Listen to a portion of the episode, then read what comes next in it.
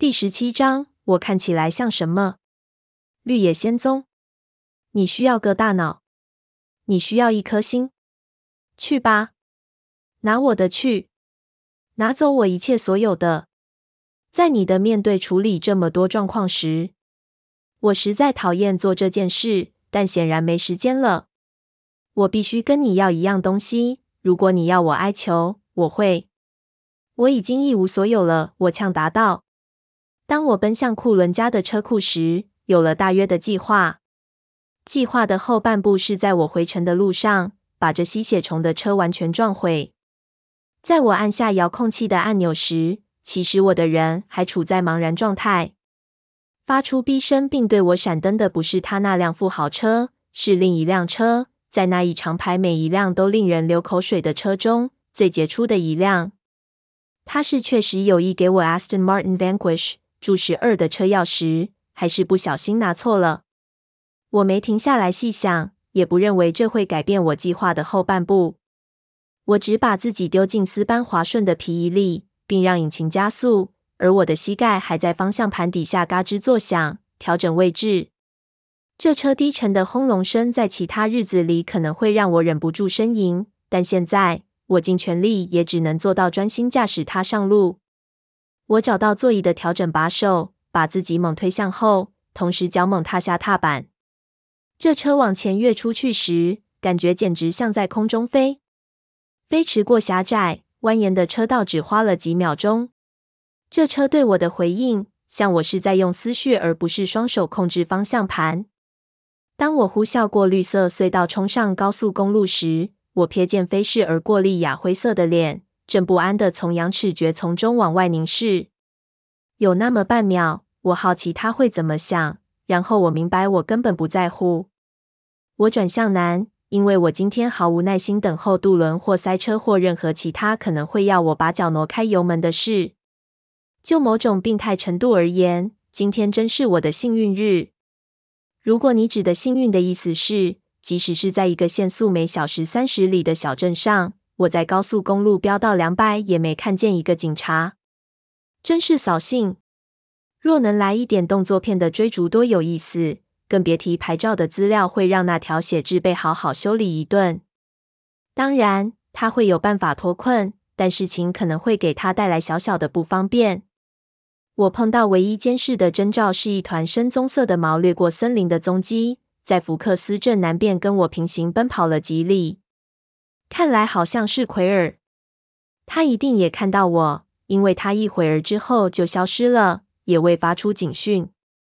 再一次，我好奇他会怎么讲这件事，然后我想起来，我根本不在乎。我奔驰过长长的 U 字形高速公路，朝我可能找到的最大的城市前进。那是我计划的头一部分。我似乎永远也到不了，也许是因为我还在刀锋上。但实际上还不到两小时，我就开进属于西雅图和塔可马北边那位界定的杂乱无序的拓展地区。于是我慢下来，因为我真的不打算害死任何无辜的路人。这计划真蠢，一定没用的。但是就在我搜寻脑袋要找个办法摆脱原定计划时，莉亚今天所说的话突然冒出来：“那会过去的，你知道，若你命定了的话。”你将不会再因他而受伤害了。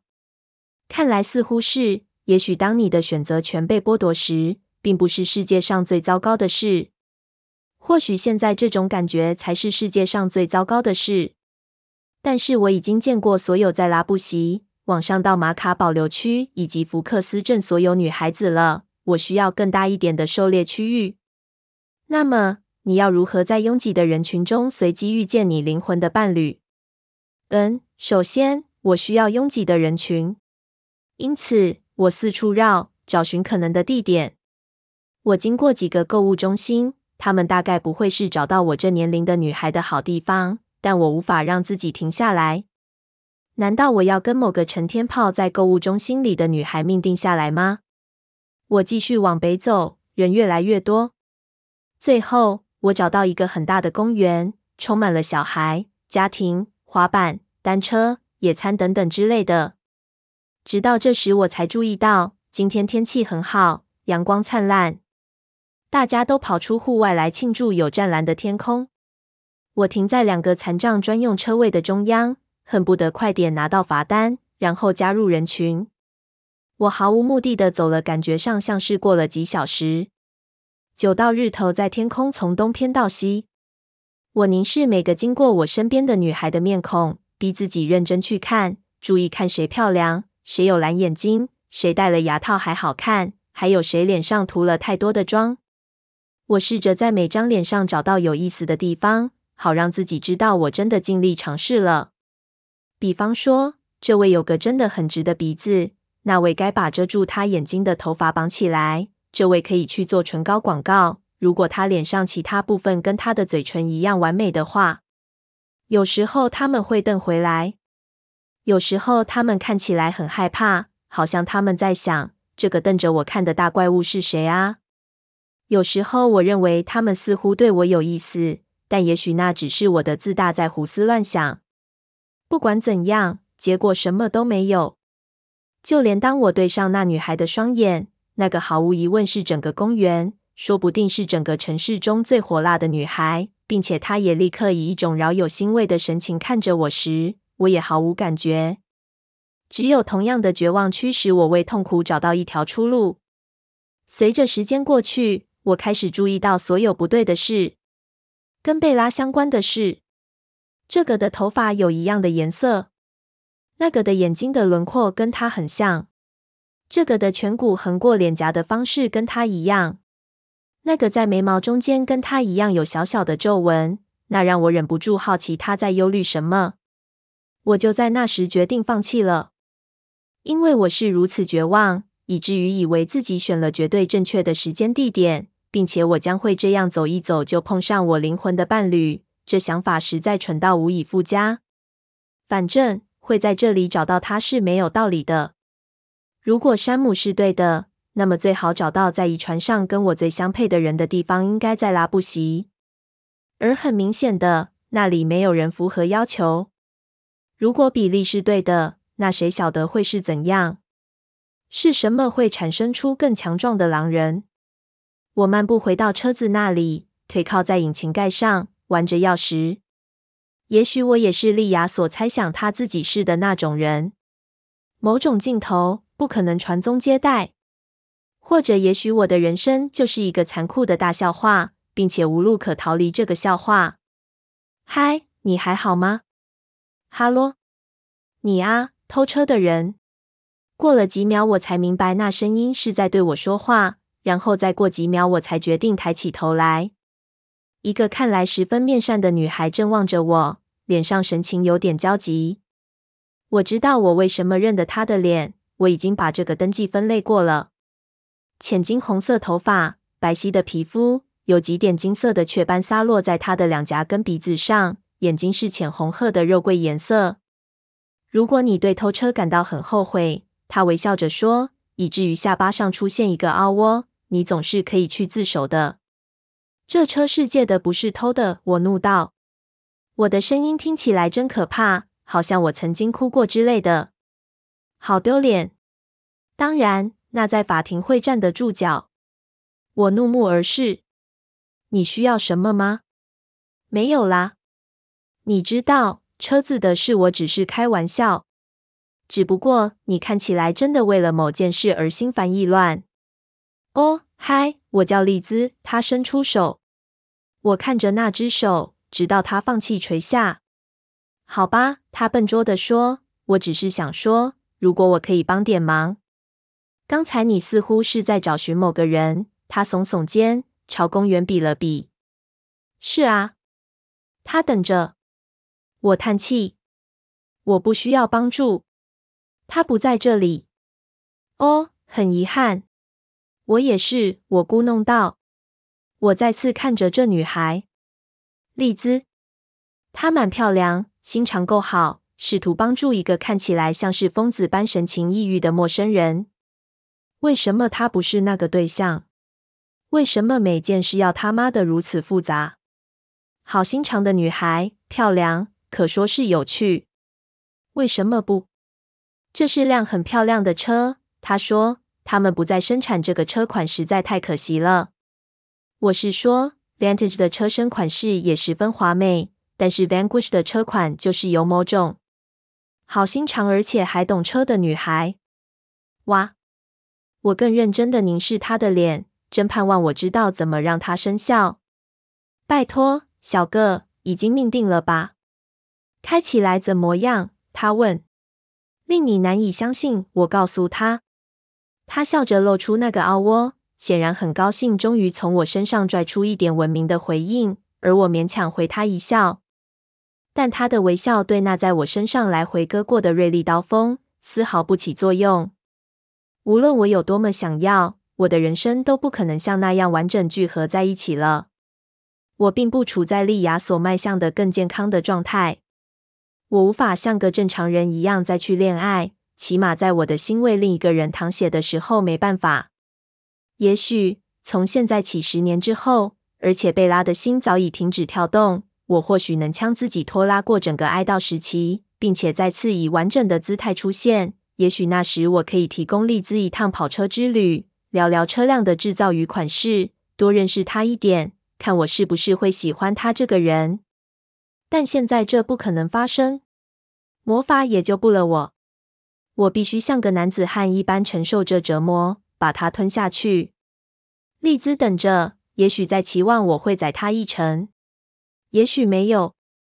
我最好把这车开回去还给借我的人。我低声说。他又笑了，很高兴听到你要这么做。是啊，你说服了我。他看着我上车，神情仍有点担心。我大概看起来像是要把车开下悬崖的人。如果采取这种行动对狼人有效的话，我也许会这么做。他立刻挥挥手，眼睛一直看着车子离去。在回程的路上，一开始我开得比较稳健，我并不赶时间。我不想去我正在前往的地方，回到那大屋，回到森林里，回到那我逃离的痛苦中，回到那绝对的孤独的状态里。好吧，那太夸张了。我不会完全孤独的，但那也是件坏事。莉亚跟赛斯的跟着我一起受苦，我很高兴赛斯不必受很久的苦。那孩子平静的思绪不应当受到破坏，莉亚也不应该。但至少那是某种他了解的东西。对莉亚来说，痛苦不是新鲜事。一想到莉亚对我的期待，我就忍不住大叹口气，因为现在我知道她将会得逞。我仍然对她很不爽，但我不能不理会自己能让她的日子好过一点的事实。并且现在我比较了解她了。我想，如果我们的位置换过来，她也会为我这么做。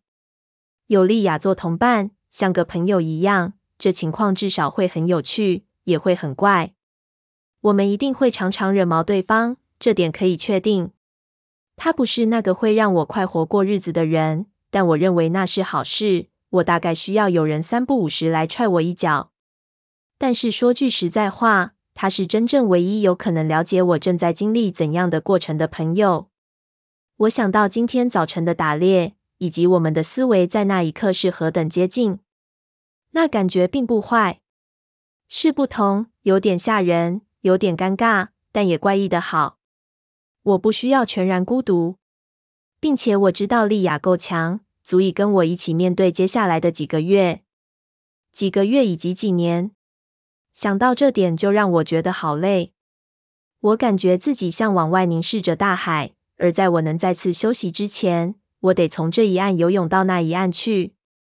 未来的时间还有那么多，但在这事开始之前，在我跳下大海之前，所剩的时间却是那么少，三天半多，而我还在这里，浪费我仅有的一点点时间。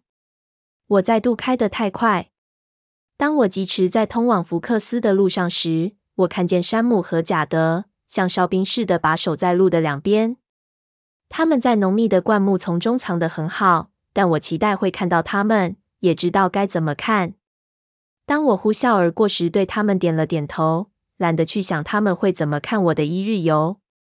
当我转上库伦家的车道时，我也对莉亚跟赛斯点点头。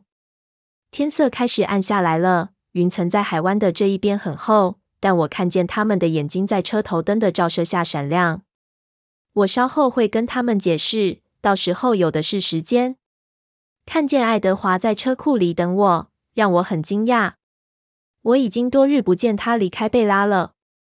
从他的神情，我知道他没有大碍。事实上，他看起来比之前平静多了。当我想起那平静是从哪来时，我的胃不由得一紧。真是不幸，因为我沉思过头，竟忘了要毁掉车子。哎，算了，反正我大概受不了去伤害这辆车。也许他也猜到了这点，所以从一开始就把它借给我。我一关掉引擎，他立刻说：“有几件事，雅各。”我深吸一口气，屏住片刻，然后我缓缓下了车，把钥匙抛给他。多谢借车，我乖僻地说。显然，借了车之后是要偿还点什么的。现在你又要什么？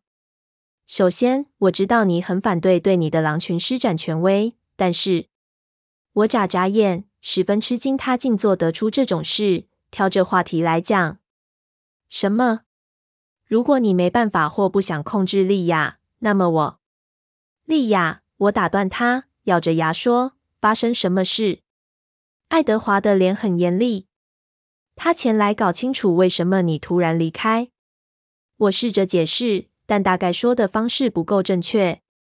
他干了什么事？他变回人类，并且……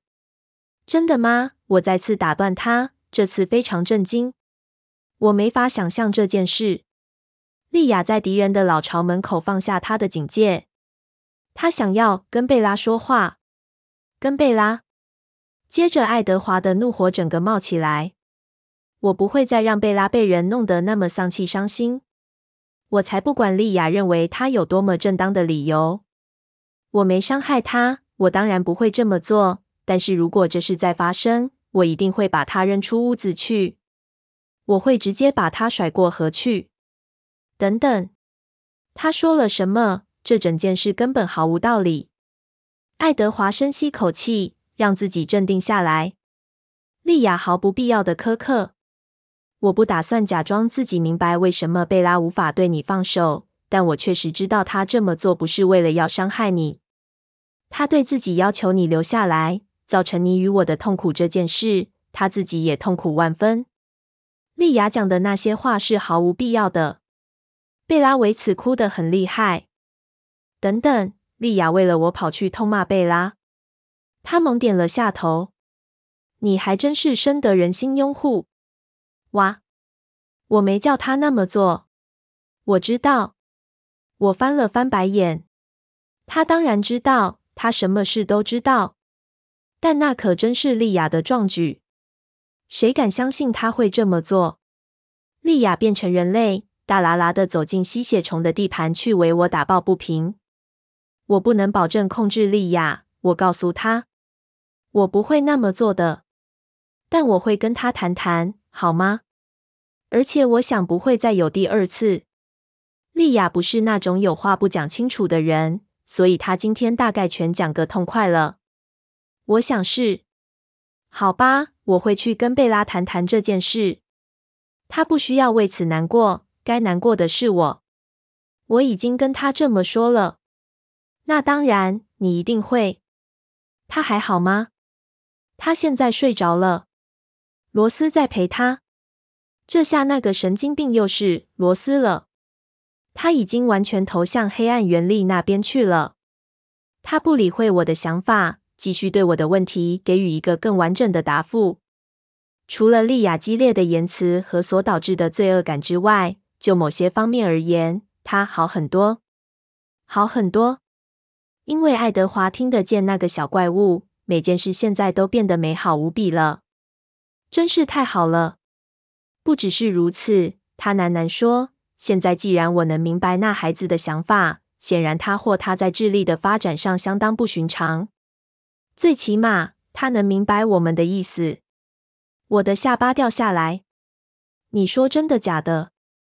真的，现在他似乎模模糊糊知道什么会伤害贝拉，他在尽力避免，尽可能做到。他已经非常爱她。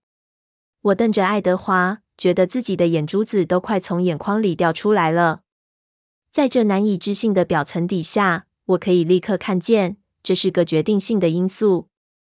是这一点改变了爱德华。那个怪物用这种爱说服了他。他无法恨任何爱贝拉的人。这大概是为什么他也无法恨我。虽然这当中有极大的不同。我可没要害死他。爱德华表现得好像他完全没听见我的念头似的，继续说：“我相信。”怀孕的过程已经超过我们的判断。当卡莱尔回来，我猛地打断他：“他们还没回来。”我想到山姆和贾德监视着道路，他们会不会好奇事情进展成什么样了？爱丽丝跟贾斯伯回来了。卡莱尔派他们带回所有他所能获得的血液，但那还不够他期望的量。贝拉的胃口变大了，这些补给两天之内就会用尽。卡莱尔留下去，试着找别的来源。我认为现在不需要了，但他希望尽可能把所有不可测的状况都涵盖进去。如果他需要喝更多，为什么会不需要了？我看得出来，当他解释给我听时，他非常小心地在观察跟聆听我的反应。我正试图说服卡莱尔，在他回来之后尽快接生孩子。什么？那孩子似乎试图避免粗暴的动作，但很困难。他长得实在太大了。他显然已经长得远超过卡莱尔所猜测的。继续等下去太疯狂，贝拉太脆弱，经不起拖延。我保持着不让自己的腿软道。起初，我仰赖爱德华对那东西的深恶痛绝。现在，我明白，我以为那四天是确实肯定的。我对他们寄予厚望。那无尽悲伤的海洋正等在我面前，向前无限延展开来。我试着要屏住呼吸，喘口气。爱德华等着。在恢复的过程中，我凝视他的脸，突然发现他脸上有另一种改变。你认为他能度过这个难关？我气若游丝地说：“是的，这是另一件我要跟你谈的事。”我说不出任何话来。过了一分钟后，他继续说：“是的。”他又说一遍：“按照我们一直以来这样等待孩子瓜熟蒂落，实在太疯狂危险。任何时刻都可能演变成太迟。但如果我们先采取行动，如果我们行动够快，我看不出事情有什么理由会变糟。得知那孩子的想法是令人难以相信的有帮助。感谢老天。”贝拉和罗斯都同意我的看法。现在既然我已经说服他们，我们接生孩子是安全的，那就没有什么理由使我们不采取行动。卡莱尔什么时候会回来？我问，依旧气若游丝。我还没缓过气来。明天中午。我的膝盖一软，我必须抓住车子，不让自己倒下去。爱德华伸出手，仿佛要扶我。但他随即还是改变了主意，让手垂下去。我很抱歉，他低声说：“雅各，我真的为这对你所造成的痛苦深感抱歉。虽然你很恨我，但我必须承认，我对你并没有同样的感觉。在许多方面，我都把你当成一个一个弟弟，或至少是个战友。对你受到比你自己所知还深的痛苦，我真的很难过。”但贝拉一定会活下去。当他说这句话时，他的声音凶猛，甚至可说是粗暴。而我知道那对你才是真正重要的。他说不定是对的，这真的很难厘清。我感到天旋地转。在你的面对处理这么多状况时，我实在讨厌做这件事，但显然没时间了。我必须跟你要一样东西。如果你要我哀求，我会。我已经一无所有了，我呛答道。他再度抬起手来，仿佛要放在我肩上，但接着又像之前一样垂落，并叹口气。我知道你已经付出了多少，他静静地说。但这东西你确实有，并且只有你有。雅各，我是在跟真正的狼族首领要这东西。我是在跟埃夫莱姆的继承人要这东西。我已经没有了回答的能力。我要你的许可，不同于我们跟埃夫莱姆所定下的协议中，我们所同意的是。我要你答应给我们一个例外，我要你的许可来救他的命。你知道，无论如何，我都会这么做的。但如果有办法避免，我不愿意毁弃跟你们的约定。我们从来不打算食言，我们现在也不会轻易这么做。我要你的谅解，雅各，因为你确实知道我们为什么要这么做。当这件事情结束时，我要我们双方家族的结盟依然存在。我试着吞咽。山姆，我想着你要找的人是山姆。不，山姆的权威是暂时性的，他是属于你的。你绝不会从他那里取回来。但我现在所要的东西，除了你，没有人有正当的权利能同意。这不是我能决定的。这是雅各，而且你很清楚，你对这事所下的决定能定我们的罪或赦免我们。只有你能给我这一点。我无法思考。我不知道。我们时间不多了。他回头望了一眼大屋。不，没时间了。我所剩的几天变成了几小时。我不知道。让我想想吧。给我几分钟，好吗？好。我开始朝屋子走去，他跟上来。这真是疯了，在黑暗中跟一个吸血鬼并肩同行，竟然这么容易。我没有感到不安全，或甚至不舒服。真的，这感觉就像跟任何人并肩同行一样。嗯。跟任何闻起来很臭的人，在大草坪边缘的树丛里，有个身影移动，然后是低低的哀鸣。赛斯耸着肩，穿过羊齿蕨丛，朝我们大步跑来。嘿，小子，我咕哝道。他点了下头。我拍拍他的肩膀。都没事了，我说谎。稍后会告诉你们。很抱歉对你们不告而别。他对我露齿而笑。嘿，告诉你姐别多管闲事，好吗？到此为止。赛斯立刻点头。这回我推他肩膀，回去巡逻。待会我会跟你解释一切。赛斯靠着我把我推回去，然后他飞奔回树林中。当赛斯脱离我们的视线后，爱德华喃喃说：“他有着我所曾听过最纯洁、最真诚与最仁慈的心思。你真幸运。”有他的心思与你共事，这我知道。我哼声说：“我们开步朝屋子走去。当我们听到有人从吸管吸食的声音时，同时猛抬起头来。爱德华立刻匆忙前进，他冲上门廊的阶梯，消失无踪。贝拉，无碍，我以为你在睡觉。我听见他说：‘真对不起，要不然我不会离开的。’别担心，我只是很渴。”口渴的感觉把我叫醒了。还好卡莱尔会带更多回来。等着孩子脱离我之后，他一定会需要的。是啊，你说的对。我很怀疑他会不会想吃别的东西。他打趣的说着。我想我们会知道的。我走进门。爱丽丝说：“终于。”而贝拉的眼睛立刻扫向我，那个令人十分恼火又不可抗拒的笑容。在他脸上绽放开来一秒钟，然后那笑萎缩了，他的脸垮下去，他的双唇抿紧，仿佛正试着不要哭出来。我真想一拳打在莉亚的笨嘴上。嘿，贝拉，我很快地说：“你好吗？”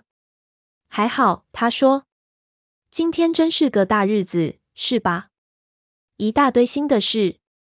你不需要这么做，雅各。”不知道你在讲什么，我说，走过去，坐在他头旁边的沙发扶手上。